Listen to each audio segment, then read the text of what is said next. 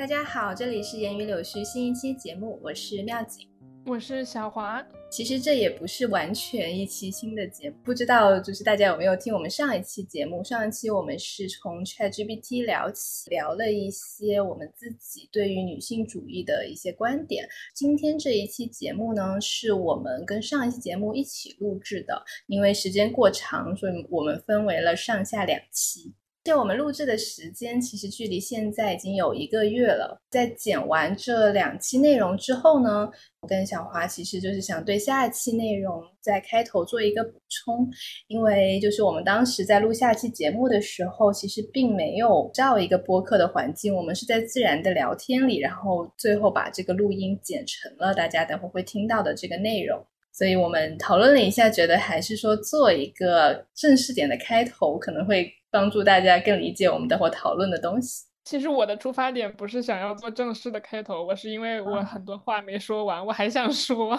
被我阻止了。那你先讲一下，就是上次因为有一小部分内容没有录进去，然后我们复盘了一下，觉得可以把那一小部分内容加进来，所以苗景再重新讲一遍。嗯，好。最近在我的生活中发生了这样一件事情，就是我有一个朋友，嗯，一个经典的开头。我有一个朋友，一位男性朋友，然后他是在北美的呃公司务工的，然后呃他有一次就跟我抱怨说，他们公司就是经常会提供那种员工培训嘛，然后有一次的培训内容就是关于工作中的男女关系。然后就很明确的告诉了公司里面的男性员工说，你们是不被允许直接夸赞你们的异性同事今天的衣着打扮以及就是其他妆容方面的，因为有可能会被当成性骚扰。然后他就非常的不解以及很气愤这个事情，过来跟我抱怨。作为一个女性呢，我听到这个事情，其实我的心情是很复杂的。就一方面，我其实是支持。这个公司有这样的培训哈，但是我也能理解他可能作为一个没有抱其他心思的男性，接到这样的要求会觉得有一点不 fair，所以但我就跟他分享了一件事情，有点绕，对我就说，呃，在我家楼下。啊，每天会有不同的保安轮岗，大部分都是非常，我觉得是非常好的保安。然后，但是有一个保安总是会让我不舒服，因为每一次只要我穿了裙子，就不论是什么裙，长裙、短裙，哦，各种款式的裙子，只要我穿了裙子从他面前走过，他就一定会上下打量我，并且发出评论说：“哦，你今天穿了裙子。”就我可能不太好模仿他的语气，但是这个整个从眼神到他的言语，其实都会让我觉得非常的不自在。嗯，然后我说，我其实我认为这就是一种性骚扰，但是因为我生活的这个大楼也没有这种机制让我去对这种行为直接进行投诉，所以我也只能口头跟他表示说，呃，不要这么说或者不理他之类的。然后我就跟我的男性朋友分享了这个事情。呃，但我觉得他依然没有 get 到，那就是表示了不理解为什么你会对他的称赞有一些不是很舒适的情绪吗？对他会觉得说是我的警戒性太高了。哦，他说别人可能也没有真的对你有什么坏心思，其实就是想称赞你穿裙子好看呢。我说，但是我从他的眼神和语气中是感觉到了别样的情绪的，是会让我非常的不舒服。对你说起这个，我在微博上看到过一个人分享他自己的经历，因为她是一个单身独居的女性，然后她有时候会需要叫师傅上门来修一些水管啊，或者是电路啊一些这样子的事情。然后他一般都会在家里摆放男性的拖鞋，然后可能放几件男性的衣服，这样子，就为了让别人以为自己家里是有男性造访或者居住的。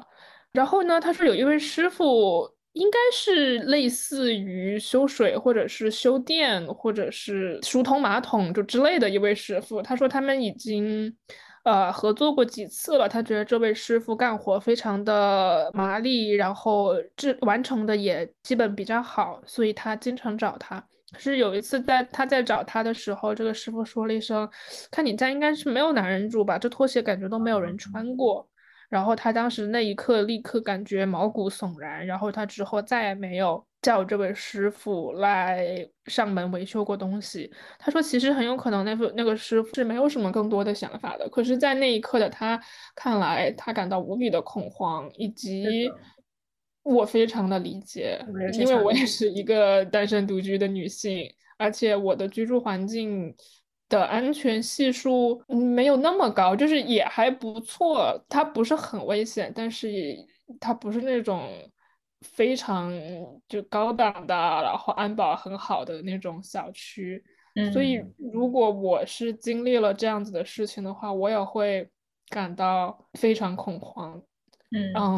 而这位师傅他。很有可能他明明没有什么坏心思，但他却因为说了这样一句话而失去了一个客户。其实这也是，啊，挺可惜的一件事情。所以这是为什么会有政治正确教育？就政治正确教育，它其实是为我们双方省去一些麻烦，就是让我们双方在人际交互的时候不要给对方带来不适，因为这样子本来。明明可以谈成的一件事情，明明可以顺利进行的合作，很有可能会因为大家的言语上的误会而导致双方的都有一些情绪，然后在双方各自有情绪的情况下，合作什么的就不会很顺利。嗯嗯是。然后我跟小花就会聊到说，就像我刚刚说的，我们有些男性他自己意识不到。那他的话到底对女性有没有冒犯性？那他是真的意识不到吗？然后我们就讨论这个事情的时候，就聊起了一部呃我很喜欢的美剧。嗯，对我就是突然想到了那个那个剧情，然后就提了出来。然后妙子也记得这部美剧的名字叫《How I Met Your Mother》，呃，中文名是《老爸老妈的浪漫史》。它是由四个居住在纽约的好朋友。之间发生的日常的轻松的搞笑的生活，这是算是一部典型的美式轻喜剧。其中有一集是这个样子的：其中一位男性角色名字叫泰，他在瑜伽课上认识了一位女性，这位女性的身材非常好。然后呢，这天好巧不巧，他们在酒吧喝酒的时候，这位女性也过来了。哦，对，这位女性是另外两个人的婚礼策划师，类似于这样的角色，具体记得不是很清楚了。啊，另外两位角色是 Robin 和 Barney，他们两位啊结婚了。然后呢，Ted 在瑜伽课上遇到的这位女士，她平常都穿着非常厚的衣服，只有 Ted 在瑜伽课上见过她。呃，穿的很少的衣服的样子，然后 Ted 说他的身材非常好，然后这个时候 Ted 和 Barney 就动了心思，他们想让这位女性把外套脱下来，然后看一下她的身材到底有多好。这个时候他们就尝试了各种方法，比如说让那个 bartender 把酒吧的温度调高。或者是什么样的，就是为了让这个环境变热，希望这位女士把外套脱下来。可是这位女士完全丝毫不为所动，一直没有想要脱外套的呃意思。然后这个时候，Barney 就来了一句：“Oh, I wish Marshall was here。”就说他希望他们的另外一位好朋友 Marshall 在这儿，因为 Marshall 如果在这儿的话，他就可以很自然的、毫无邪念的、非常单纯的发问：“哎，这里这么热，你怎么不把外套脱下来呀？”但是。Barney 说：“哎，这句话我就不能问，因为我一问的话，我就会被所有女性殴打，大概是这么个意思吧。我不记得他具体是怎么说的了。” Barney 的未婚妻 Robin 就问：“啊，为什么 Marshall 可以问你不能问？”啊，Barney 说：“因为 Marshall 他一说话就是那种毫无邪念、非常单纯、非常善良的。你知道 Marshall 这个人已经有了他一生中最挚爱的女性，所以他绝对不会对其他女性动任何心思。然后他本身就是这样子的人，他说话也是会透露出他是这样子的人。所以当他这样对一位女性说话的时候，哎，你怎么不把外套脱下来？女性不会感到任何的冒犯。可是 Barney，Barney 在这部剧。”剧中是一个花花公子的形象，对他是一个就是和半个纽约城的女人都睡过觉的男人。对，他是会尝试挑战，在一个月内每天都要跟不同的女性睡觉的男性。就他在这部剧里面就是属于这样子的一个搞笑角色，而且他也经常因为就是说话不礼貌什么的会被女性扇巴掌之类的。当然这也都是剧里面的一些搞笑剧情嘛。然后呢，Barney 就说他就不能这样问，因为他一问就会被女性反感。就突然想到了这个剧情啊，就跟妙姐来分享，就是我们其实没有聊过，就是你对这一个剧情的感想。但我的想法是不是不能夸？但是很多人不知道应该怎么夸，而且很多人他是。保尔尼他好歹是一个很自知的，他知道自己会无意中流露出自己内心嗯肮脏的内心和下流的想法，因为他知道我保尔尼很接受自己的为人，保尔尼很接受自己就是一个花花公子，是一个以此为乐的人，他很接受自己，他也知道自己会给女性造成这样的困扰，但是很多男性他甚至不自知，心里有很多。可能潜意识里的一些东西会很有可能会通过言语透露出来。然后，一个男性如果自己不去反思自己的行为的话，我觉得是很难主动的发现自己的言语是否具有冒犯性的。呃，我觉得如果你真的是经过了反思，然后你确定自己是像 Marshall 那样子的人，你的说话是单纯毫无邪念，我觉得你也可以说。但是你，你确定吗？就是如果你觉得不好确定自己的话，那本就是来，那咱们就来看一下这个剧情吧。我们就是因为我们这部剧是一个人物塑造非常成功的剧，我们就很能直观的感受到被 Marshall 夸是不会觉得不舒服的，因为 Marshall 真的就是他很爱 Lily，他很爱他的妻子，而且他就 Marshall 是一个非常正直和单纯的人。是的。我们我们现实生活中是有相对正直、善良，然后专一的人的，或者说是你知道，就哪怕他没有这么夸张的说，非要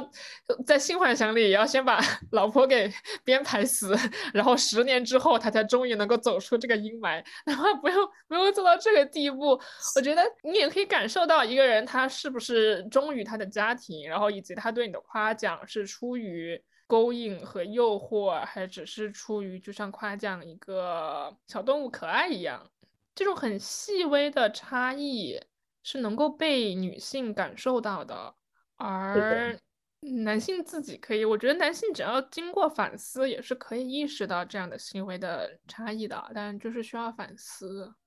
嗯，好的，那接下来我们将会听到我们在一个月之前聊的关于女性的下半期内容。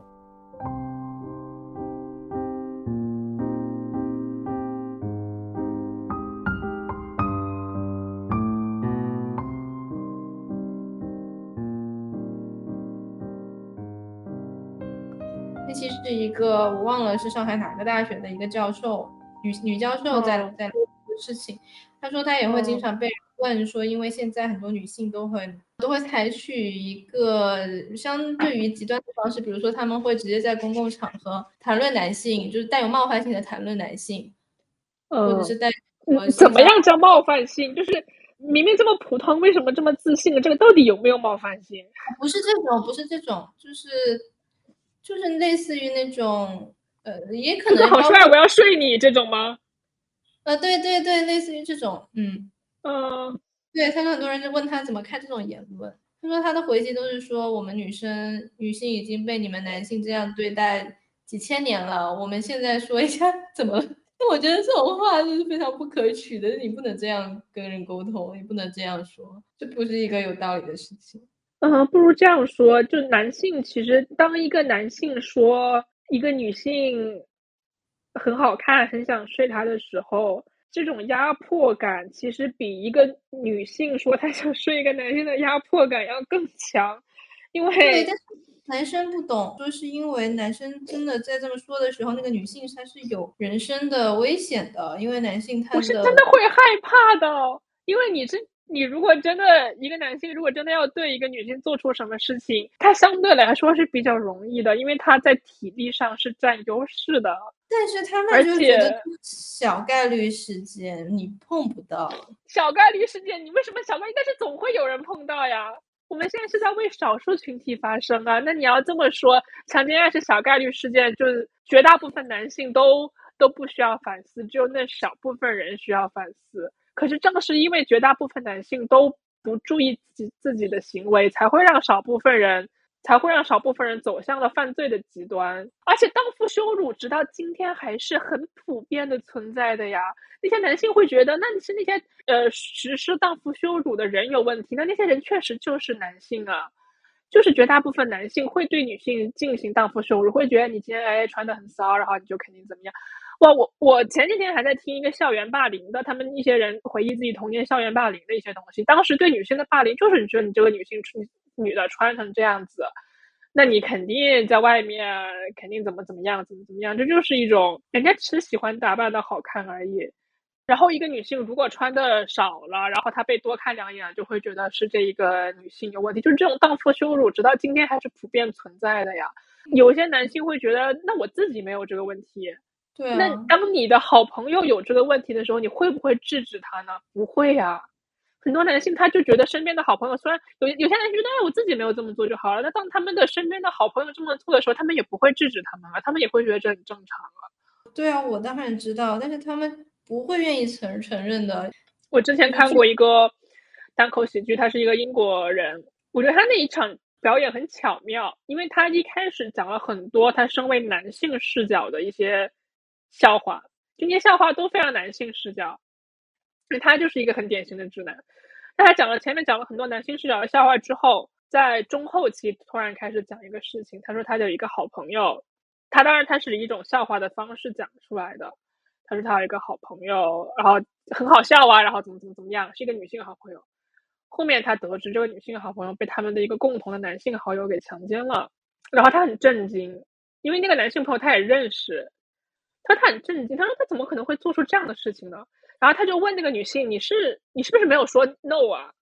然后那个女性。就是就是说，我很明确的说了 no，然后又，然后他中间又开了很多个笑话，就是他们中间他又中间又穿插了很多个梗，正在试图以一种非常好笑的方式来讲述一个很悲伤的故事。他说他后面过了很久之后，他反思这个事情，他意识到其实那个男性，他发现那个男性其实不是第一次这样做，以及那个男性其实让他们仔细思考的话，其实是有一点点征兆的。只是他们选择性的忽略了那些征兆，因为他觉得大家是朋友，没有必要小题大做。但其实后来发生这件事情，他意识到，其实那个男性有一些行为，其实在他们看来是有那么一点不妥当，但他们都忽略了那些行为。直到这一位女性朋友出来告诉了他们这个事情，他们才开始意识到，原来强奸犯是真实存在在自己身边的，而且自己其实只是选择性的忽略了他之前的行为。这种事情到底要怎么搞笑？职业脱口秀演员，因为其实脱口秀演员都是把自己或或者是他人的很多悲惨经历讲出来的。我见过太多了，还有人能够把自己呃丈夫自杀讲的很搞笑，就是脱口秀演员就是干这个的，就是要把一些非常尖锐残酷的事实，用一种非常幽默的方式讲出来。但是实际上他是希望告诉你这个事情是很残忍的。因为他也有他也有严肃的部分，他就是讲了很多段子之后，他最后严肃的说，他意识到这个事情是很严重的，然后他意识到希望身边的人能够重视这件事情。他说他知道这件事情之前，他真的没有想象到自己身边的朋友居然会是这样子的人。他就是他有那么一段是很严肃的、认真的讲了、发表了观点和态度的。但是如果他全场都这么讲的话，就会变成像一个 TED 演讲一样，就没有人来听了，因为没有。很多人愿意去花钱让别人对自己说教，所以脱口秀演员其实是把自己的非常锋利的观点融在了自己的单口喜剧的表演当中。在我看来，我是很欣赏这种创作的。然后我也能够看到那一位演员，他本身是一个男性，他做了很多的反思，就他其实。反思了很多自己男性视角的一些观点，他是拿自己就相当于是一种自嘲，然后他的那种自嘲，在我看来是有有技术、有水平的，以及我确实的感觉到了他确实是在反思，他确实是在批判曾经的那个非常不成熟的自己。我看到了他的努力，然后我觉得，嗯，OK，这会让我觉得是社会进步的一个标志。就是愿意真正有男性在愿意反思他自己，他自己有没有强奸别人？他只不过是有一些非常不成熟的男性视角的观点，他愿意去反思，也也也愿意去告诉大家，你要小心你身边的朋友，他们很有可能就是这样的人。但我也是觉得，如果没有发生这一个事情的话，我也觉得这一个人他很难意识到强奸犯居然就在自己身边。所以我也能理解很多男性就是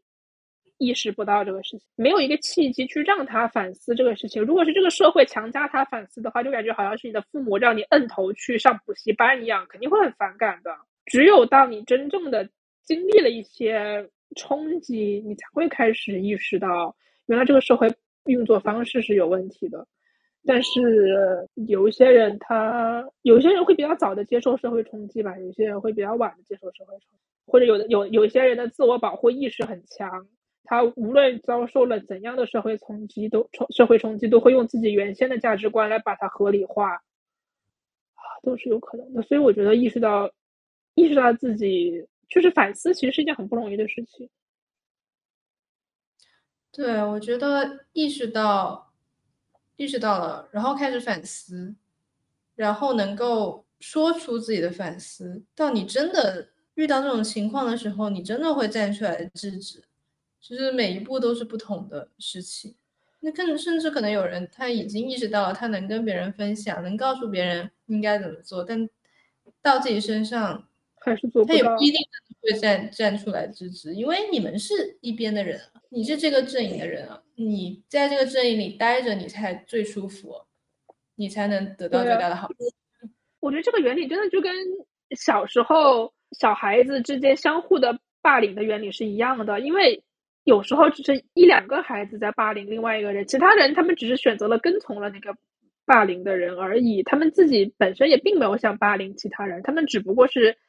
沉默的站在了得利者的那一方，他们害怕自己跟其他人变得不一样，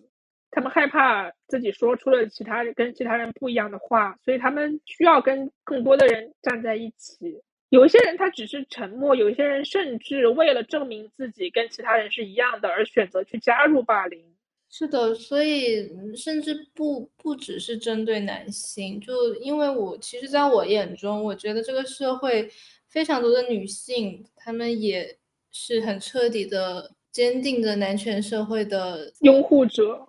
对他们就是很坚定的拥护者。所以这种情况，你说一个女生要站出来帮助女生，我觉得都不一定，都是一个很艰难的选择。因为哪怕她自己是女性，但是她也是只有依附于男权社会那个阵营，她她也才能利益最大化。她其实要站出来为女性出发声，其实是一件。也是需要付出成本代价的事情，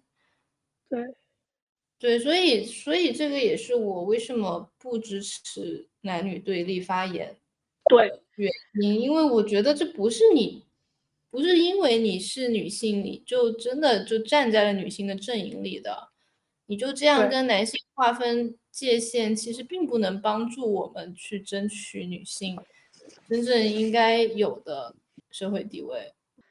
对啊，但是这个社社会里其实是有人在做有用功的，只是就是无用功的那些声音更大、清晰的、理智的声音，它激起的浪花就是不如那些争吵要大。尤其是在现在这个浮躁的社交网络上，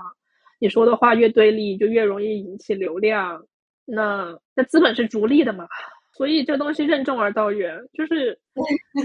很难啊。就是你要经过很多很多很多年，才才真的有办法有一点点改变。对我也在去听各种，我觉得会比较清晰有力的发言，就是有用功的发言。但是就他很难描绘出一幅清晰的路径嘛，因为他其实很像很像大家对社会主义的一个乌托邦的一个描述的追求，他只是描述出一个他想要的很好的平等的途径。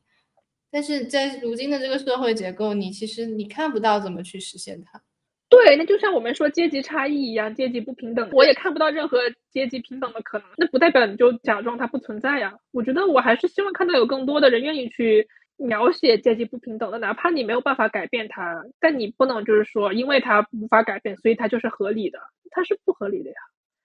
阶级不平等，我觉得就是一件很不公平、很残忍的事情。我们没有办法改变它，但我们不能就说因为无法改变，所以它就是合理的呀。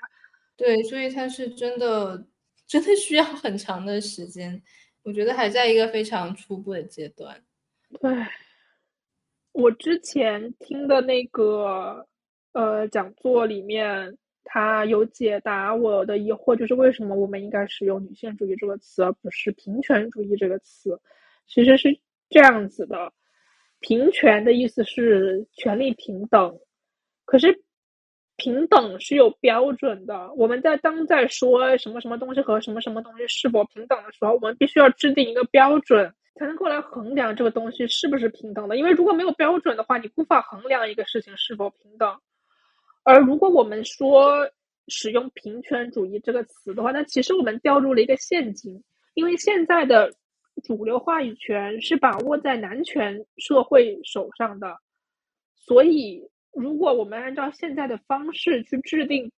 平等的标准的话，那么这个标准一定是男权的。就如果是站在男权社会的视角上，我们会觉得那可能需要让女性同样有跟男性一样的工作的权利和机会，但是。站在女性的标准上，不仅女性需要有跟男性共同工作的权利，男性也应该像女性一样为家庭付出更多。当我们现在看到，就是说我们钦佩一个女性在职场上的付出的时候，我们会说她既能平既能做好工作，又能顾好家庭，所以她非常的了不起。那么，其实这个标准其实是在用男性的标准来衡量一个女性，因为男性的标准，形容一个男性是否优秀的标准，就是看他在职场上的能力。那么，我们如果用同样的标准来要求女性，但同时这个女性又要承担她千百年来本来就承担的那个义务，也就是照顾家庭的话，那么其实这女性其实是本质上她付出的是比男性更多的。而我们其实不应该用这样一个标准来评价一个女性的价值如何，就是真正的女性主义就是要打破这一个叙事，而是说我们要承认，当一个女性，哪怕她留在家庭里，哪怕她是当家庭主妇、教育孩子、做家务等等等等，这些劳动的本身的价值就跟你在外工作的劳动的价值是一样的，这个是女性主义，而不是平权主义。因为我们现在需要的是换一个价值观，换一个视角来看待这个问题，来承认女性的付出是有价值的，而不是说，或者说来承认，比如说，比如说像承认像张爱玲的写作是有价值的。因为我一直依稀记得我们小时候张爱玲的写作会被评价为什么小情小爱啦，啊一些一些什么的。可是从一个女性主义的视角来看，张爱玲的写作是有价值的，并不是说什么。家国大事，然后你那些，呃，并不是说刘慈欣的劳动价值就比张爱玲的劳动价值更大。刘慈欣应该跟 不是应该跟什么鲁迅和胡适比吗？哦，不是，因为刘慈欣是典型的男权代表，就是男性。刘慈欣是非常典型男性主义视角的写作的典范和代表，所以我觉得，所以我就很自然的想到了刘慈欣。嗯。所以，女性主义就是你要承认女性的视角的价值。这让我想到一个，说起张爱玲，我们就很自然的联想到《色戒》。呃，我两，我一个月前一直想跟妙姐说，我想聊这部电影，但是我还没有看过，所以我还是去看了再聊。我还没有看，对不起。你在干什么？虽然虽然我没有看过，可是我就是全已经知道了它所有的剧情，然后呃。知道他所有剧情，然后看了很多影评，然后我很想讲一下之前随机波动他们那期播客里面聊到的《色戒》的这个内容。呃，《色戒》这部电影，李安拍摄的电影是基于张爱玲原著小说而拍摄的嘛？然后许多人评价李安是具有女性主义视角的男性导演，是因为呃，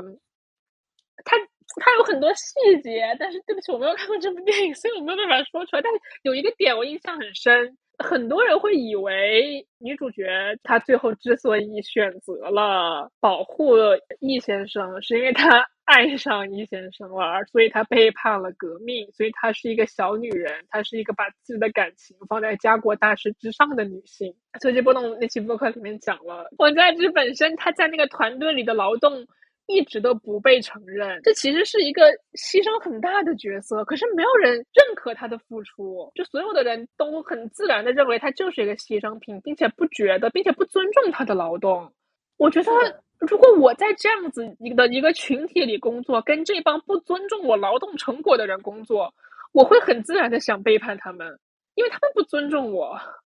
不是因为，而且那帮男的，他们所谓的家国情怀又有多了不起呢？他们到底有多明白家国情怀到底是一个多么沉重的革命，到底是一个多么严肃和沉重的东西？不是的，他们就只是一帮年轻的大学生，他们不明白革命是什么东西，他们只不过是一腔热血，觉得自己在为伟大的事业做贡献，然后要把无辜的人推出去牺牲，并且他们觉得这个牺牲是合理的，然后。王佳芝在他们那里得完全得不到认同，他最后就决定依照自己内心的想法来做事。这其实是他真正的自我意识觉醒的过程，而不是说因为她是一个女人，所以要觉得爱情大于国家什么的。我觉得这个作品虽然我没有看过，但它太好了。对不起，我还没有去看。你讲一讲吧，你你看了有什么感想？我我十年前看过，那你当时会觉得王佳芝是什么小女人，然后什么什么？不会，我觉得其实剧中就是她的同学对她的利用和抛弃都非常的明显。就当时我不会想这么多，就是自我意识觉醒，但是但是你就可以看出他是一个很悲情的角色，只有在易先生这里，他找到了他属于自己的东西，所以就是自我价值。嗯，然后我又很喜欢梁朝伟，我也很喜欢梁朝伟。因为我觉得，就是女性要忠于自我这个这个命题，其实也会经常让我觉得很困惑。因为所谓自我是什么呢？有有多少个人的自我是真的我们定义上的自我？大部分人都是被社会规训。对我认同，我非常认同，我非常非常认同。对，那可能就只是把内心的一点叛逆就当成了自我，那自己到底想要什么，其实大家不知道的呀。对呀，我认同。如果这个社会的价值观更多元的话，是不是大部分人就更有机会来发现自己内心到底追求的是什么呢？因为其实我觉得这么对比的话，其实是我想我想很直观的对比东亚社会和欧洲，欧洲人他就会生活的更 chill 一点。就因为其实，在东亚社会里面，由于资源紧缺，就因为东亚人太多了，对，然后竞争性很强，所以像这种买房买车，呃，九八五大厂买房买车、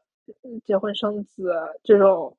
非常固定的成功人士的模板是非常清晰的，因为价社会价值观是比较单一的。可是，在欧美，人家已经经济发展好了很多年了，所以他们会更加愿意承认更多元的价值观。就是你不需要按照一个他们有主流的价值观，可是哪怕你没有那么主流，也不会被排斥的很严重。就是他会给更多的价值观更多的生存空间。我在想，如果我们这个社会允许更多的声音的话，是不是就会有更多的人可以有机会来发现？自己真实的声音，如果连机会都不给他们的话，很多人也没有自主思考的契机和时间和能力，那就只能一直被裹挟着往前走了。对，但是回到那个问题，你在一个就是资源这么紧张的东亚社会，你其实是没有空间去发展你的多元价值观的。对啊，所以我觉得，所以啥？我说灭霸是对的，但我是不会把自己的说这些话看作是一个在实现实行什么伟大事业的目标这样的抱负的。我是不觉得自己有这样的抱负的。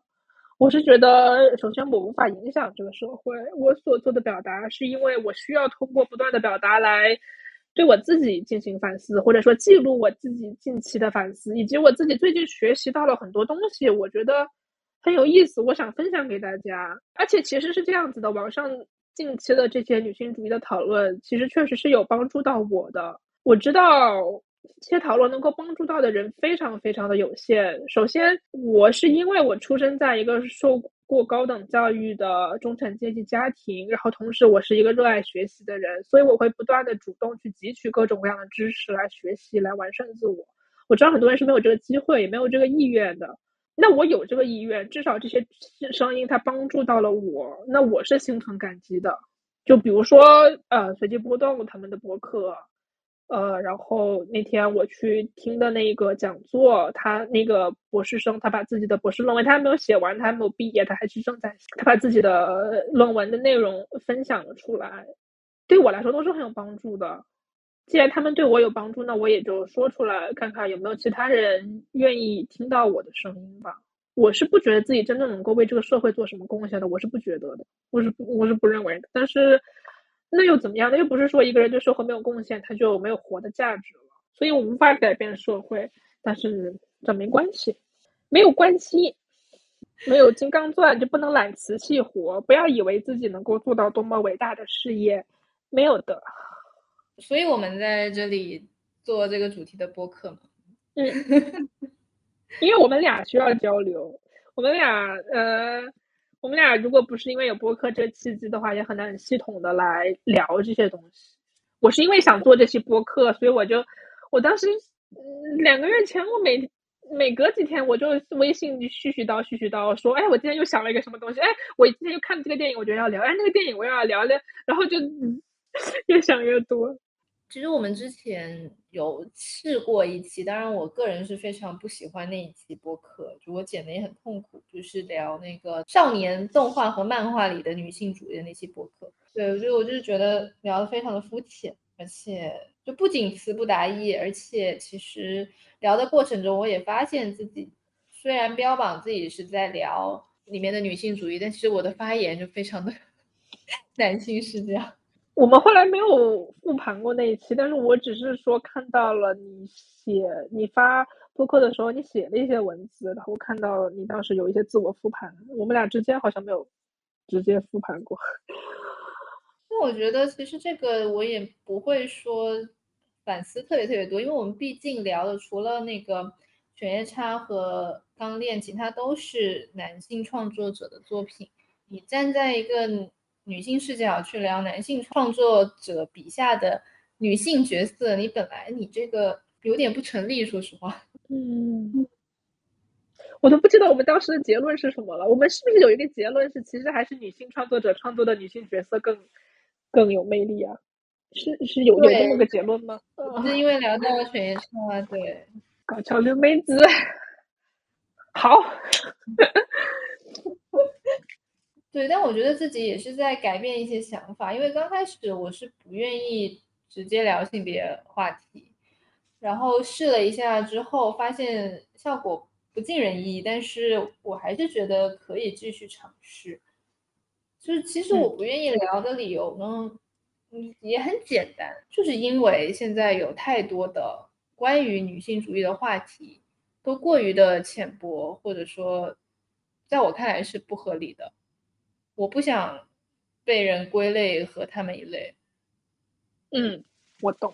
我觉得我可能还并不是真的害怕别人把我划分成某一类人，我其实也不是害怕这个，我是害怕说，如果就是我这么轻而易举的被划分到那一类之后，就没有人愿意听我讲我的想法。对，就是你直接你要给我扣帽子、贴标签的话，你就直接就本身。就把我归类为一个你不愿意听我讲话的人了，就感我就没有办法得到尊重了。对，我就觉得我就没有办法再发任何的声了，所以我觉得但是会很是他们蠢啊！如果有人直接给你扣帽子贴标签，就证明他很蠢啊，不是吗？但是我既然我是要在公众平台去发这些东西，其实我是希望大家能够认真听，并且听到我在说什么的，而不是说因为我的随意表达就被人就就直接给略过了。那我我当然不能指望说大家去反复揣摩我说这个某每句话的本意。对呀，我我不能指望观众去做这个事情，我只能不断打自己的表达。但是我那很明显是一个很难的事情，因为在女性主义这件事情上，表达就是最困难的一个部分。嗯，对，所以我也没有办法真的准备的很好，就哪怕说是这期播客的讲话也准备的多很多很多，就。表达欲太茂太旺盛了。一方面是表达欲比我强，然后可能时间也比我多，但另一方面也是我其实无从下手，我觉得好难。我如果一旦真的是执行了我心中的标准去准备的话，那我永远都准备不出来。嗯，那我就觉得那那就算了吧，那就先说我想说的话吧。那被误解也没有关系，就是被被人贴标签也没有关系，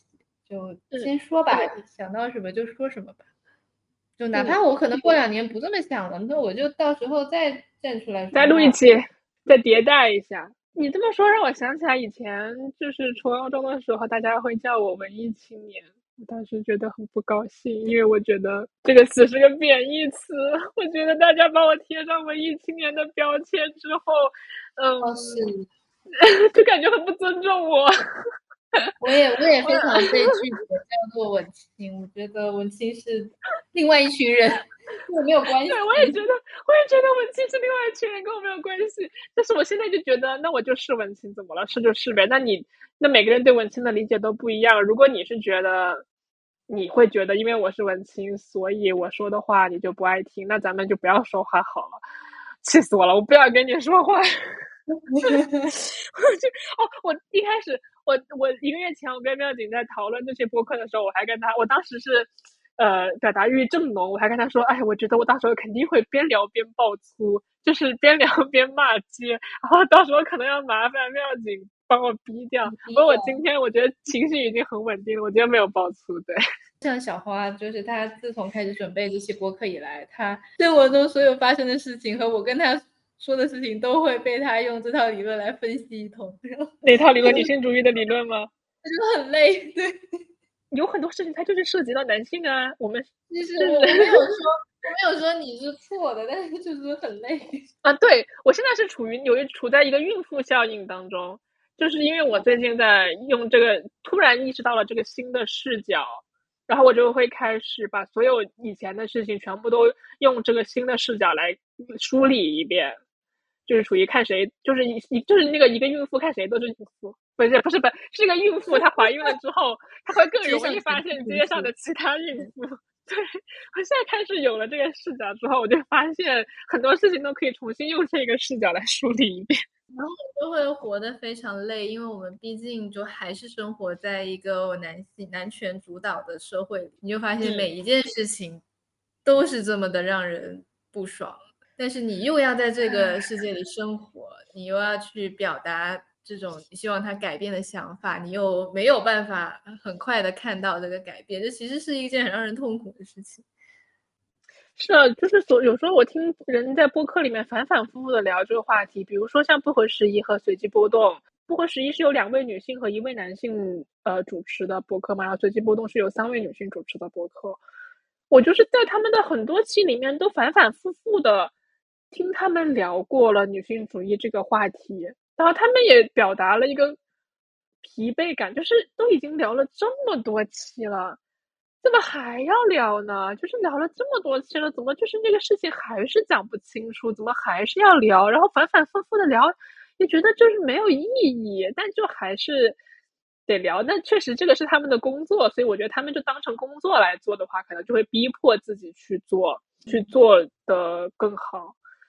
像我们如果不把这个事情当成工作来做的话，我觉得就是疲惫感会更加的重一些。因为这个事情啊，其实说白了，我我其实思考这个事情就是自己没事找事儿，我就是在给自己找事儿做。是，不像随机波动，他们就是这是他们的事业，所以他们哪怕再疲惫再辛苦，他们也得咬着牙得做下去。毕竟他们是选择了这一条路，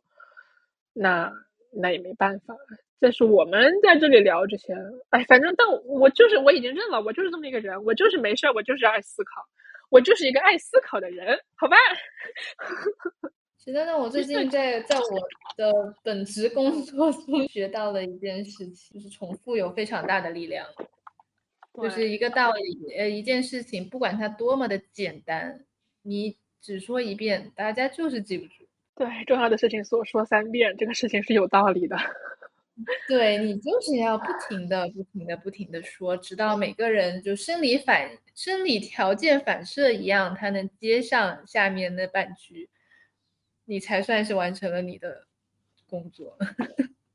对，那我你说到这个时候，我联想到了一个非常经典的鸡汤，就是那句话是这么说的：你以为你在原地踏步，其实你是在爬一个螺旋上升的楼梯。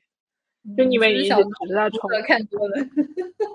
对，是的，不好意思，我从小本人确实从小看过非常多的心灵鸡汤，它确实是有道理的。你就是感觉每天都是走楼梯，在原地踏步，可是你就是要不断的原地踏步，原地的踏步，然后你才能够发现自己你比原来多上了一层楼。但是就是要好漫长啊，这个过程。起码你我们能看到自己和对方的改变，对吧？我们之前从来都不会聊这些东西。对，对对对对对对，我很珍惜我在我自己的成长过程中，我有了哪些新的发现和新的视角，以及我跟朋友们有没有同频的分享这些新的发现和视角，然后我们在共同聊天的过程中又开启了哪些更多的视角，我自己很珍视这一点，所以。嗯，所以，所以，所以，你等一下，我要回到我刚刚有一个，刚刚我们不是在聊做家务吗？传统价值观里面会觉得你当家庭主妇，那你的生活就是要比在外面工作要轻松。哦，我觉得这一个价值观本身是很难全的，而女性主义就是要刚刚也说了嘛，就是要意识到，呃，相夫教子其实也是一个很有价值的劳动。我觉得其实是其实是这样子的，我是觉得在。当家庭主妇与在外工作的付出大致上来说是相同的，可是其实一个人究竟在他做的事情上付出了多少的心血与精力，是要具体情况具体分析的。因为所有的工作，我觉得我们现在大家都是打工人了，都能知道，你一份工作你应付着完成，你应付着做也能做完，你非常尽心尽力的去做，呃，追求完美的去做也能做完。而这两种做完，你付出的心血和成果是不一样的。我觉得这个事情在当家庭主妇，就是说对于家庭的付出来说也是一样的。就是你就是教育孩子以及做家务以打以及打理家务当中各种各样大大小小的事情，它本身也是一也是一份付出。这这些付出也是应付也可以过，就教育孩子，你随随便便应付也能，还饭盒子也不会饿死，也可以也 OK。但你也可以就是说真的投入很多的心血去做，去把这个家庭经营的很好，这也是要付出很多思考和心血才能做好的事情。那在外工作也是，你也可以天天摸鱼，你也可以不求上进，你也能也能完成。但你也可以就是说，也有可能会。呃，你你要对自己要求很高，然后要做的很好啊，然后怎么怎么样？就是我真的就是需要意识到，就是工作也没有什么了不起的，工作没有比教育孩子更了不起，就两二者是同样的付出，你是同样的付出啊啊！大家其实不是在衡量，就传统社会里并不是在衡量他们付出，他们是在衡量他们的回报，因为你在外工作，你的回报是非常的显性的，就比如说金钱、社会关系。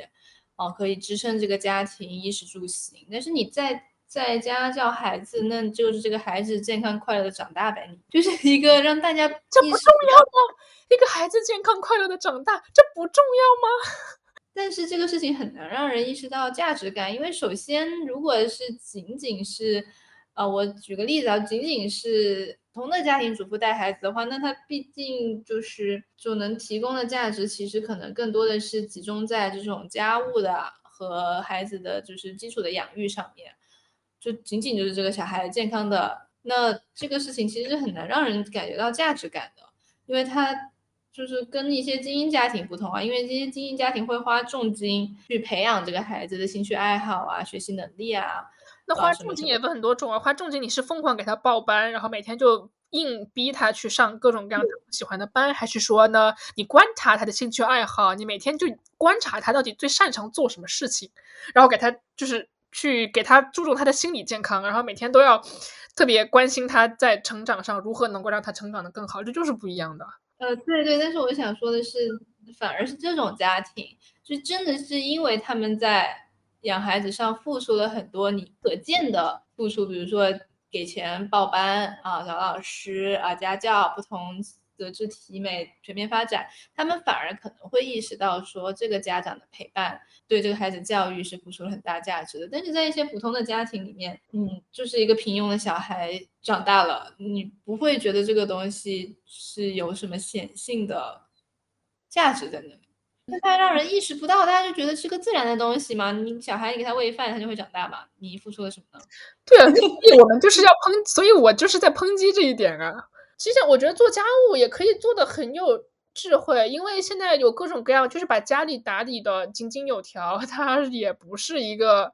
很轻松的事情。它虽然看似你不需要付出思考，可是说实话，很多工作我觉得也不需要思考太多。就是怎么说呢？嗯，我觉得家务你也可以通过，因为做家务是很有技巧的，以及你如何更好的、更快的。嗯，想表达的不是说你。你的工作中付出的东西，而是你真的能拿到那个回报，其实就是只有钱，那就是钱啊，那不然大家吃什么呢？就是由于我们的社会的主流价值观是钱越多，你这个人的社会地位就越高，所以才会让更多的人不断的去追求更多的钱，而没有关心自己除了钱以外到底还想要什么。那毕竟五十年以前大家都很穷，所以大家都很追求钱。这个是可以理解的，但是其实像，所以现在代际代沟为什么这么大？就是因为其实像我们这一代长大的孩子，我们从小是没有挨过饿的。其实我们是可以在除了金钱这一唯一的价值观上，我们其实是可以开始用其他的价值观来衡量一个人的成就的。可是绝大部分人因为还是沿袭着传统的价值观，还是觉得只有金钱是唯一衡量一个人价值的标准。可是，一个更加文明和进步的社会，其实我们的目标应该是让这个社会不要以金钱作为唯一标准来衡量一个人的价值的。只是现在我们还没有走到那一步而已。就是在现在如今的这个社会结构里，除了说金钱，其实还有另外一个很重要，就是社会关系。因为你作为一个家庭主妇的话呢，你的关系网就会非常的狭隘，对你其实是处于一个跟这个社会脱节的状态。嗯。所以，不仅其实你的认知受到了一定的阻碍，其实就是你在哦处理很多事情上面，就代表你没有这个资源。嗯，家庭主妇才会不受重视，因为他们就是跟社会接触少了之后，他们就是在社会的地位就就明显的社会资源会比自己工作的另一半会少很多，所以在他们。之间的这种社会地位会发生很明显的倾斜，哪怕另一半是认可他在家里的付出和劳动的，但是他们就是在客观的上来说，他们的社会地位就是已经发生了倾斜。所以我觉得这个问题并不是说大家认可说做家务跟工作一样是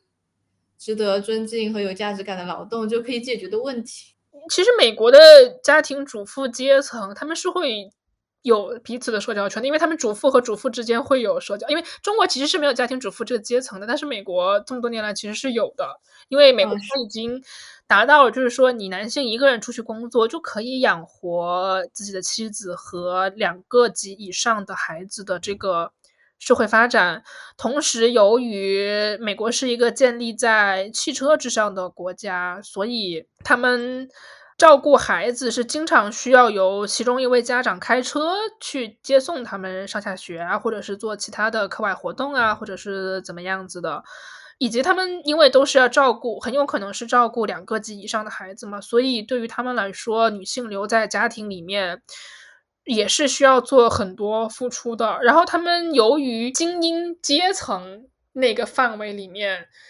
在精英阶层的范围里面，他们女性的劳动会得到认可，是因为他们的女性家庭主妇可以去跟其他的家庭主妇去社交，然后同时打开了这个社交圈之后呢，可能可以为自己的孩子得到一些比较有用的资源，比如说你。事业家庭主妇，你可以去跟另外一个很有权有势的 家庭的家庭主妇去当朋友，然后这样子的话也可以建立一些社会资源。但主要其实还是精英阶层，因为精英阶层会更加在乎这个人脉呀、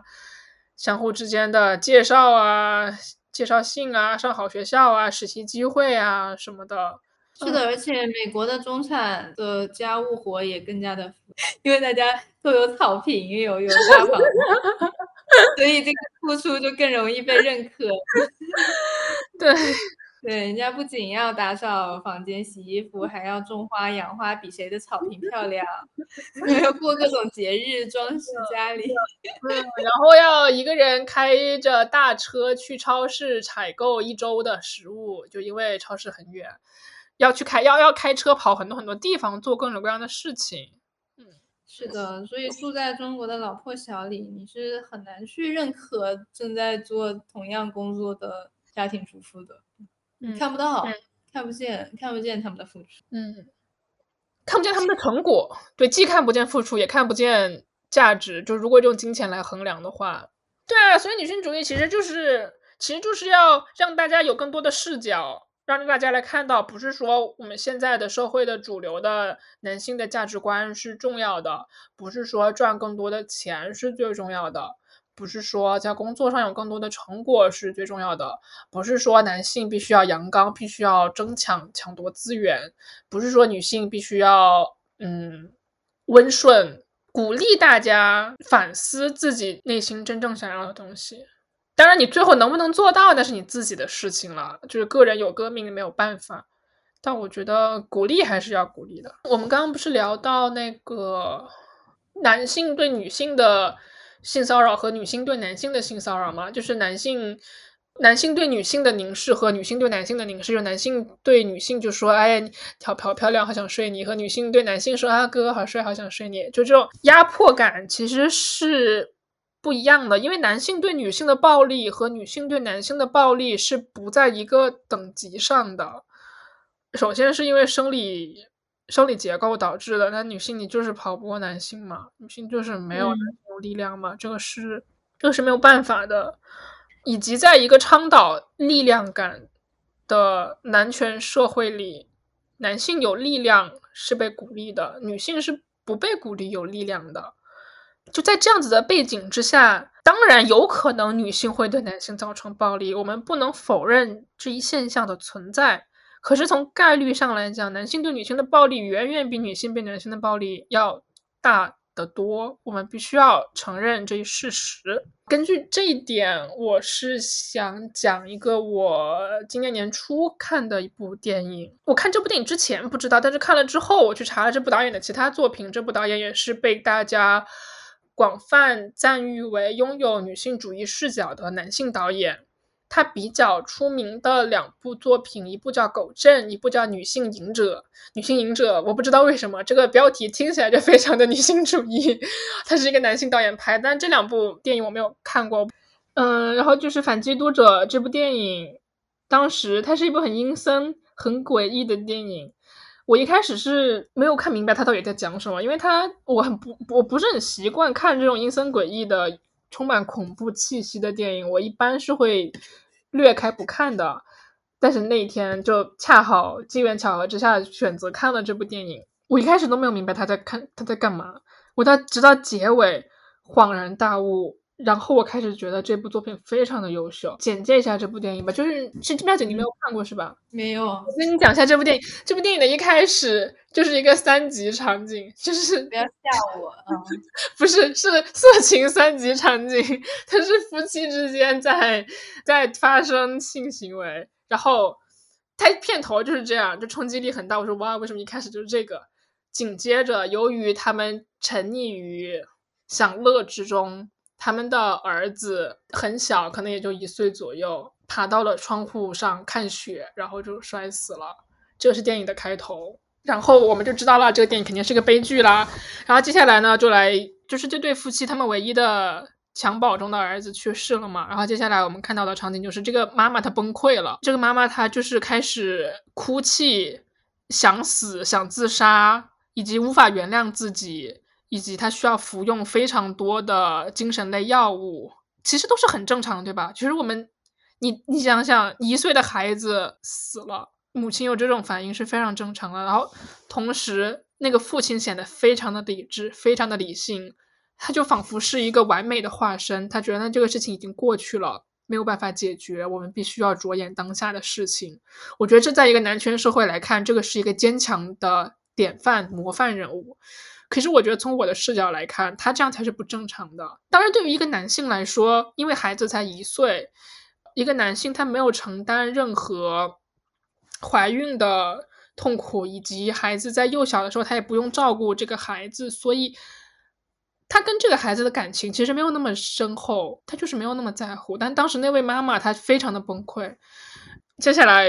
我们就看到了这位男性的自大。首先，这位男性他本身是一位心理咨询师，他明知道心理咨询师不应该给亲近的人做心理咨询，但是他还是很，他看了另外一位精神科医生给他的妻子下的诊断和开的药，他就以一副非常居高临下的姿态说：“我觉得这人不行，我比他更厉害。”他说他觉得他我应该治疗你，最后就变成了由他来治疗他的妻子。其实这在他们行业内其实是一个非常。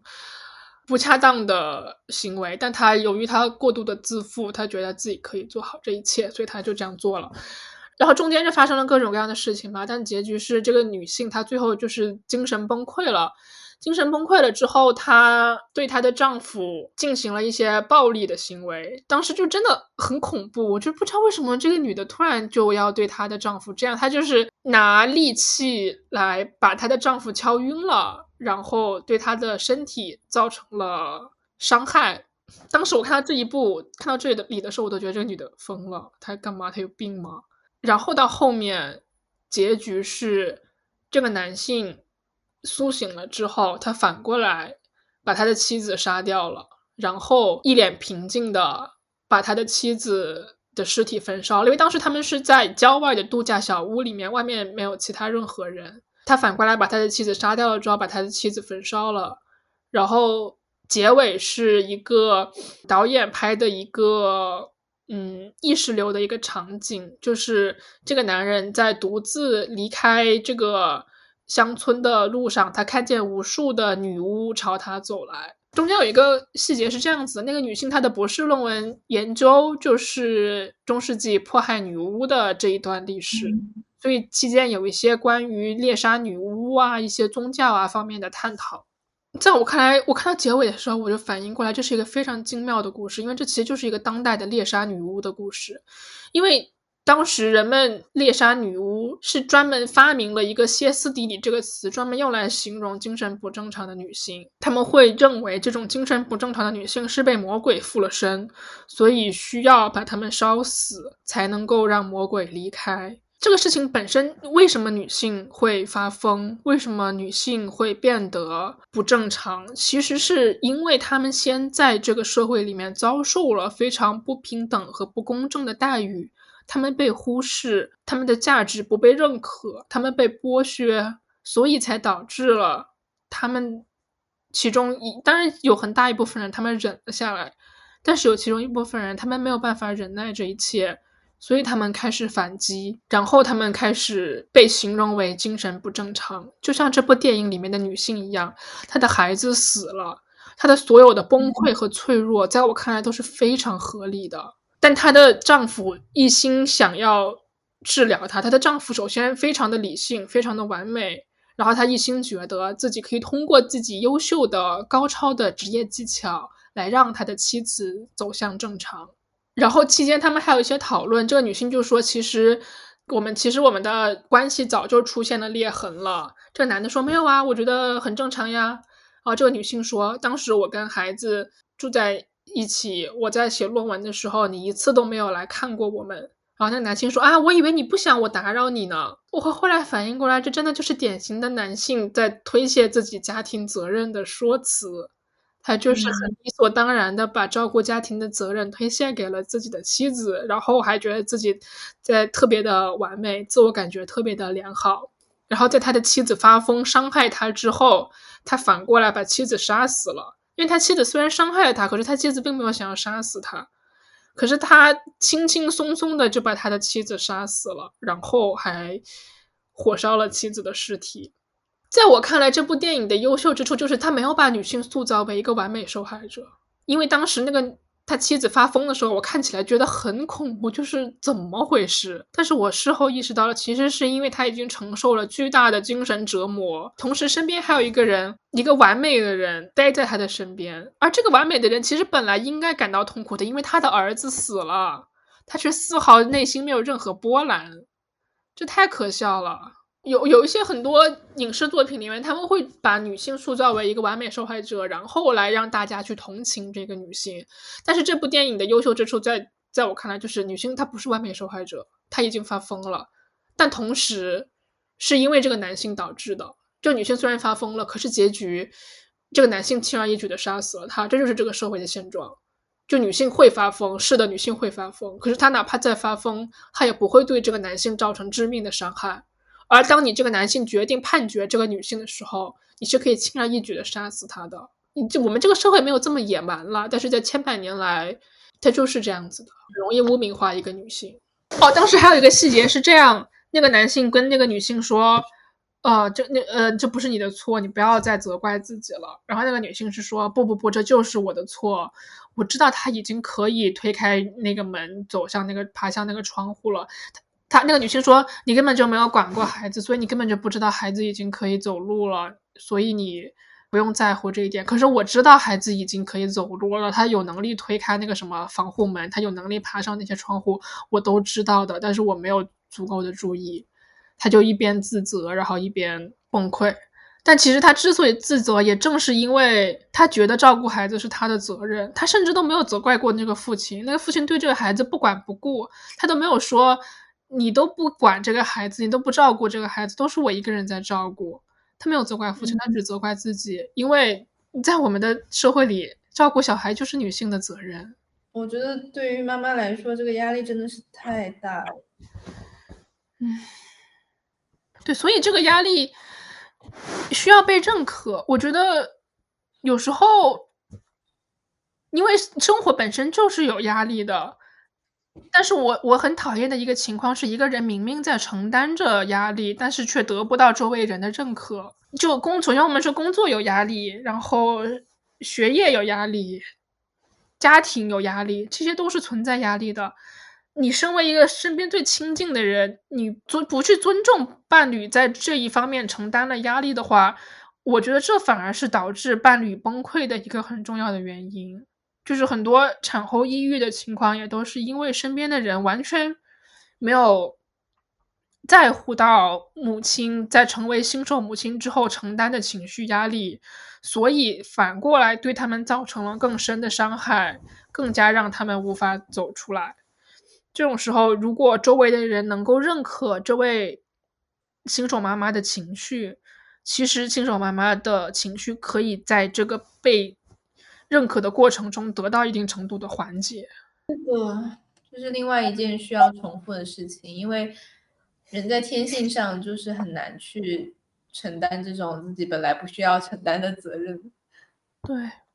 这一点我跟妙景前面也有聊到，不知道有没有录进去。就是我们有在聊，为什么对于绝大部分人来说，了解女性主义是一件非常困难的事情。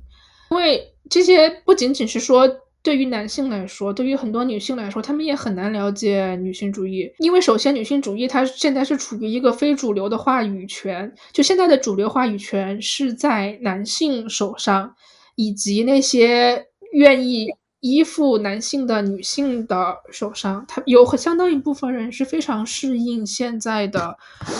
社会体系的，所以对于他们来说，去理理解女性主义运动是很难的事情，因为这需要一个人。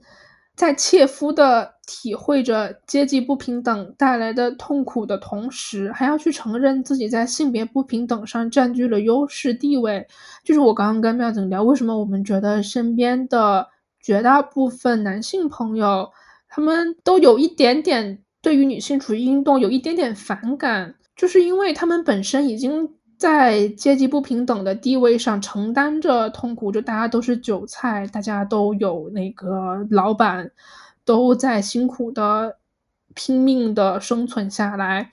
你这个时候再去跟男性说你在性别不平等上占据了优势，他们肯定是会很反感的。我觉得这这需要一个人承认对方会因为身为女性而在社会上处于相对劣势的地位。同时又要求这个人不要将对方作为一个女人，而是作为一个人来看待。你看，这这这其中的这个这个很细微的微妙的区分是非常难的。就是这要求，首先你要意识到对方有身为女性的一个人的社会属性，他需要一个人认清自己哪些属性是社会属性，哪些属性是自己本身的一部分，你需要自己认知到。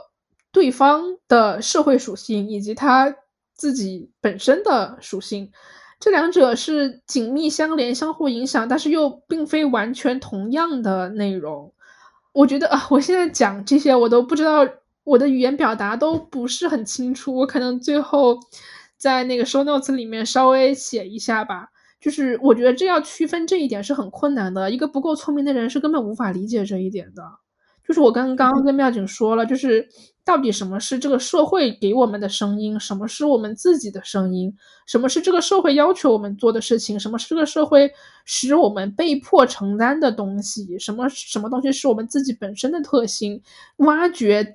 自己的这些属性和。去辩证的看待对方的身上的这些属性是一个很困难的事情，所以我跟妙姐，我们刚刚在聊身边男性朋友不理解这个事情，我们也很理解他们。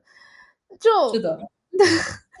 我记得在那个二零一八年七月的时候，当时简体中文互联网上有一个 Me Too 运动的一个风波，当时是因为刘瑜，刘瑜是一位大学教授以及一位作家。刘瑜在网上针对 Me Too 运动写了一些东西，他同时又引起了很多的风浪。是这样子的，刘瑜她是一位女性，她是好像是人民大学的政法相关的一个教授。然后我看过她写的一些书，我其实挺喜欢她的。嗯，他当时在二零一八年的时候，他发出的声音。在我看来，他是完全没有站在女性的视角来思考这个问题的。当然，当时其实我也没有完全的能够理解女性视角到底是一个怎么样的视角。我只是觉得很混乱，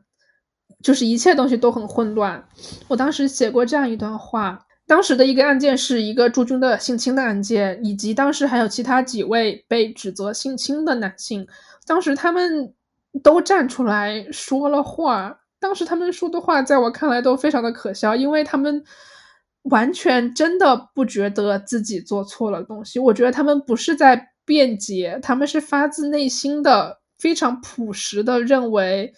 他们自己没有做错。我能够理解他们可能以后永远都没有办法明白在哪里做错了，他们甚至可能发问：就要错也是这个大环境的错，怎么会是我的错呢？因为在这个大环境里，处于权力上位者的男性利用自己的权利，为自己在异性身上谋取一些利益，是一个非常普遍和常见的事情。他们肯定也是知道，他们的很多前辈也是这样做的，而那些前辈最后都安然无恙。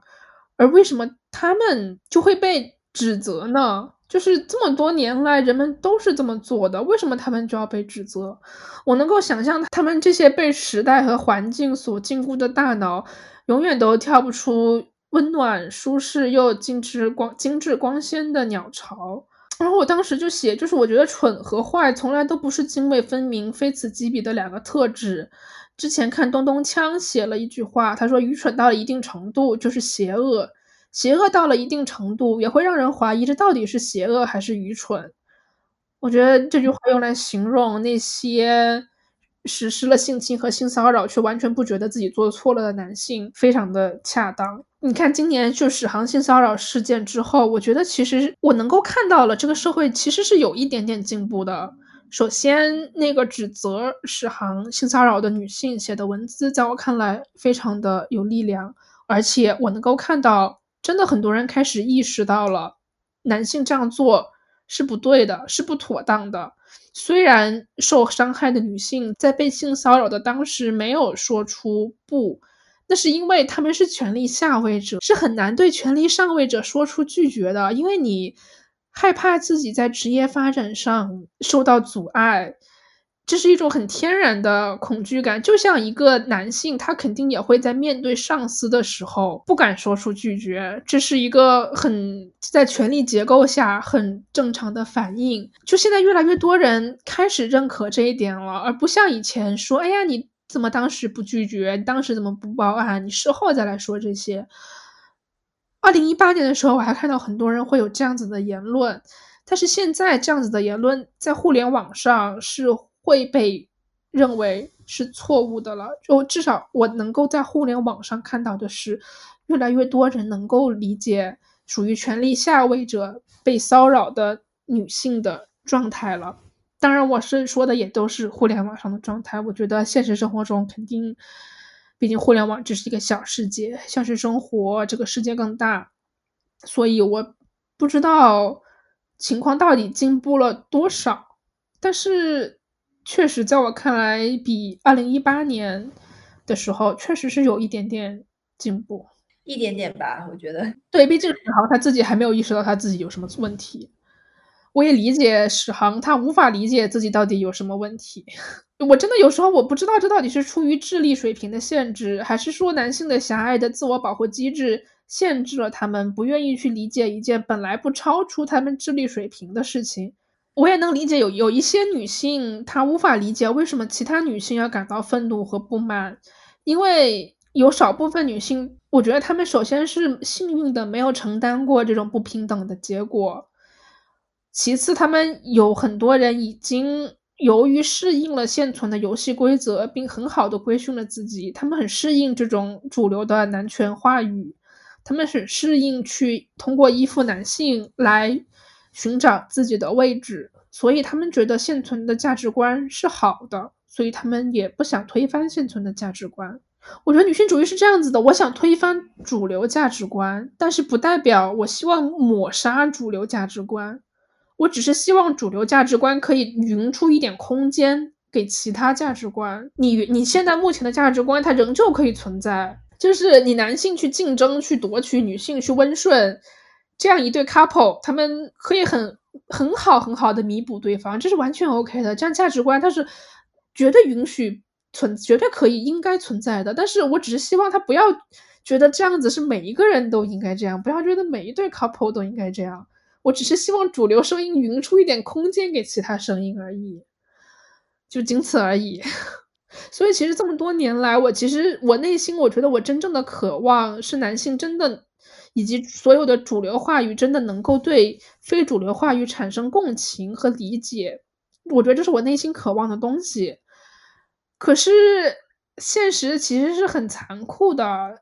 就是现实不是这样子的，现实只能够是。非主流的话语权通过不断的竞争来让主流话语权感到恐惧和害怕，就是可能男性他永远无法理解自己为什么不能就对女性说出：“哎呀，你今天穿的裙子真好看，你今天打扮的漂亮。”不能在不能心安理得的在工作场合对女性说出这样的话。你在说出这样的话的时候，你要小心，你要意识到你可能存在一个冒犯。就是这，其实他们可能内心无法理解。我能够想象，绝大部分男性无法理解到底为什么不能这么说。但是，但是我们要告诉他们，你不能这么说。然后，所以政治正确为什么有时候它是有有用的？是因为政治正确能够让高位者感到恐惧。但是，我觉得政治正确它是无法促进共情和理解的。政治正确只能够让权力高位者感到恐惧，然后开始收敛。自己的行为只是一种会哭的孩子有奶喝的行为，但是对我其实我觉得这不是我想要的，可是现实好像就只能这样了。我觉得这跟我想要的相去甚远，但是没有办法，现实就是这么个现实。我之前有跟朋友聊天，我说我说我觉得弱势群体要求的是呃理解和共情，然后我朋友说不，弱势群体要求的是权利，是让主流话语权们出于恐惧而退让。从他们千百年来已经享受的优越地位中退下未来。我说那好吧，就呃，我朋友他是属于 LGBTQ 群体的，所以他是在平常会为 LGBTQ 群体争取权利。他会很明确的告诉我，不，他们少数群体不是想要理解和共情，那个东西太软弱、太无力、太没有意义了。他们要的是权利，他们要的是让主流话语权恐惧你，出于恐惧而尊敬你。我说好吧，是的。我觉得这也是我们就另外一方面的困境，就是因为我们想要的东西 太天真了，太不具有力量了，导致我们的话语就是我们的表达就更加的艰难。对，我最后再说一个我觉得很优秀的电影吧，就是也是跟 Me Too 运动有关的。这个电影是今年年初上映的，叫《塔尔》。这个电影也是让我看到了一点点社会进步的可能性。这部电影里面，我看见了，就是 Me Too 运动女性受害者们是如何连接起来，然后支撑彼此，共同去反抗现存的隐秘的压迫。然后，但塔尔这部电影它稍微有一点点特殊的是，这部电影里面的施害者是一位女性，她的主角是一位女性，这位女性是一个古典乐团的首席指挥官，所以她在这个他的职场的结构里，他是处于绝对的权力的顶点的。他在这部电影里面对乐团的其他的女性实施了不同程度的性骚扰，其实。这个施害者是一位女性，好像就显得这部电影不女权主义了。其实不是这样子的，因为在男权社会里，也有极少数的幸运的女性能够获得同等的权利。这首先是因为她们有能力，其次她们是需要一定的运气。而且在这部电影里，我们能够看到这一位女性，她首先是一位女同性恋，其次她的所有的行为就跟男性一样，她就是把自己当成一个男性去活的。然后他获得了跟男性一样的权利，然后可怕的是，他在获得了这样的权利之后，他可以跟男那些其他男性做出一样的事情，就是性骚扰其他女性。性骚扰是这个事情，我们由于刚刚聊了迷途运动和史航的和朱军的一些事情，我们继续可以聊性骚扰这个事情。这个性骚扰这个事情。他的问题本身不是性欲，因为很多人会说什么男性对女性有天然的性欲，所以这个是很合理也无法避免的。可是不是这样子的，支撑性骚扰这一行为的是权利，不是性欲。我们在反抗的事情是拥有权利的人对他人实施不公正的行为，却不会得到任何惩罚的这一事实。是的，他。不是性，他背后不是性，它是权力啊！这个女主角本身是一个德国的非常有名的，好像是爱乐乐团的首席指挥家。她即将去带领乐团演奏一首，就是所有的指挥家都梦寐以求、想要指挥的作品。她当时就是即将完成她的职业巅峰了，但在这个时候，她开始有人开始在。网上各种各样的方式，就是指责他的一些性骚扰和性侵的行为，并且有一个他曾经乐团的女乐手自杀了。这个电影没有直接的拍摄他到底是如何那个自杀的女乐手到底跟他之间过去到底发生了什么，这个电影没有拍。这电影拍的是我们能够看到他有意无意的会去撩他手下那些女乐手，这个撩其实是很不合理的。就是因为你是一个权力上位者，他会有意无意的去撩其他女性的头发，哪怕他的妻子就在旁边。他妻子其实当时就冷眼旁观这一切，他的伴侣旁冷眼旁观这一切，就觉得啊，这个人又来了。就这部剧的女主角，她的名字叫塔尔。就塔尔，她其实身为一个权力上位者，是有非常多的不恰当的行为举止的，可是她自己没有意识到。也就是说，她在职场上的处于权力下位者的那些女性们，她们彼此之间其实是有着共同的认认知的。迷兔运动的重点其实就是那些被骚扰的人，他们共同的发现了彼此，并且连接了彼此，他们团结在了一起，然后去反抗那个骚扰他们的人。而我们在这部电影里面能够看到的就是，其实那些被塔尔骚扰的那些女性，她们彼此。他们彼此是在支撑彼此，他们彼此是能够理解彼此的，然后最后他们通过各种各样的方式，在网上曝光塔尔，还有一些其他的怎么样，导致塔尔最后他的事业一落千丈。我觉得这是一部很优秀的电影，它其实就是告诉我们，拥有权力的人你要警惕着权力，这是文艺作品中经典的议题了。我觉得真的没有什么不好理解的。就性骚扰的背后是权力，权力使人堕落。当然有很多的人很有可能堕落，但是享乐的过完这幸福的一生。但情况不该是这样子的，情况不会总是这个样子的。你拥有权利，你犯下了错误，然后被你压迫的人站起来指出了你的错误，然后你因你的事业因此一落千丈。所有的一切都非常的合情合理希望这些人能够意识到这一点。他们希望这些男性不要再觉得自己什么也没有做错了太愚蠢了好吗？这个没有多难理解。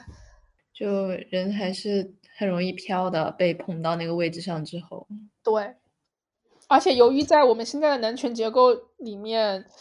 拥有权力的男性会比女性要多所以并不是说男性更容易比女性堕落只是因为拥有权力的人更容易堕落。而现在的社会结构就是拥有权力的男性比女性要多所以要小心拥有权力的人要小心。其实那个出来曝光史航的那个人他最后写的很有力量的一句话我觉得他就是他说你不要以为还是你们的时代了时代已经不一样了你们不会一直站在那个地位心安理得的做这些事情的。他他原话不是这样子但大但大概是这个意思。嗯。我觉得这句话他写的还挺有力量的确实时代在变。大人时代变了。好哇聊完了真不容易。